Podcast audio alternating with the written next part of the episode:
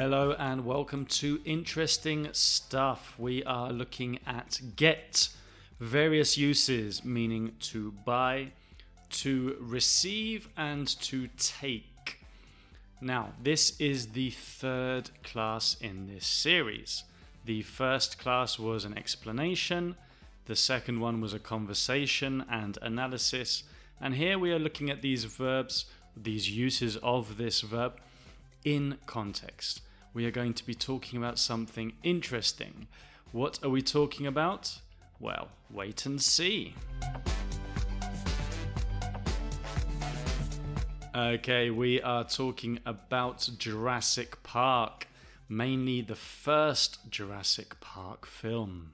In this audio, we will be looking at Get, obviously, but also some other things. We are going to see the 90s, los 90. Merchandise, productos o mercancía. Get a deal, which means conseguir un trato o un acuerdo. Rights, los derechos. Franchise, franquicia. Groundbreaking, que significa pionero, rompedor. And finally, look good, which means quedar bien visualmente, ser vistoso. Okay, let's talk about this. Let's go. The first Jurassic Park film was a phenomenon that changed cinema forever. It got three Oscars, it got $47 million in its first weekend, and it got a place in everybody's hearts as one of the classic films of the 90s. The marketing for the movie also broke records. They spent $2 million more on the marketing than they spent on the film. That's $65 million on marketing. More than 100 different companies got marketing deals for the film. Adults and children could already get Jurassic Park merchandise before the film was even released. You could get burgers, you could get t shirts, you could even get lunch boxes and toy mosquitoes in amber, the same as the one in the film. The film is based on a book by Michael Crichton, who got $1.5 million for the movie rights before the book was published. He got another half a million to adapt the novel for the movie. And he also got a large percentage of the money that they made with ticket sales. He got a lot of money with this movie. The original film got some of the most talented people working in digital effects at the time, and the results they got were incredible. They were groundbreaking or they were pioneering. Dinosaurs getting humans in their mouths, and dinosaurs getting other dinosaurs with their teeth or, or with their claws. These are digital effects that still look good today.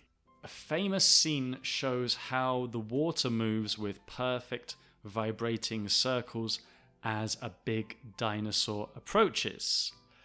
How did they get this effect?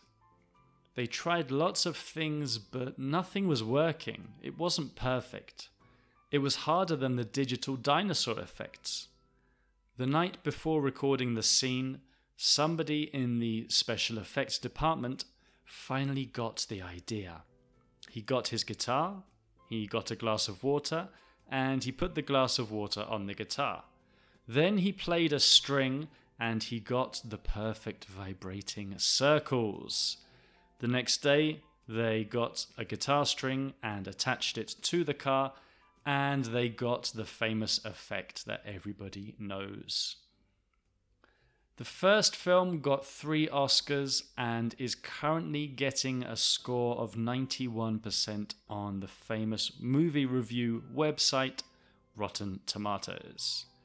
The other films in the franchise didn't get so many positive reviews, but Jurassic World, number four in the series of films, which was released in 2015, has got more than $1.6 billion in revenue from sales worldwide.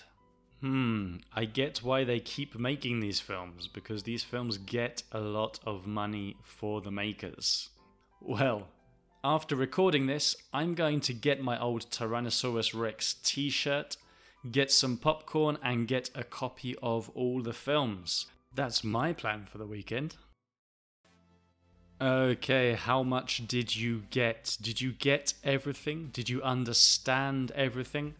If not, I recommend listening again. Remember, on the website keyteenglish.com, we also have more information. The next class is the final class in this series to test your skills with Get, the translation challenge. So, I'll see you there.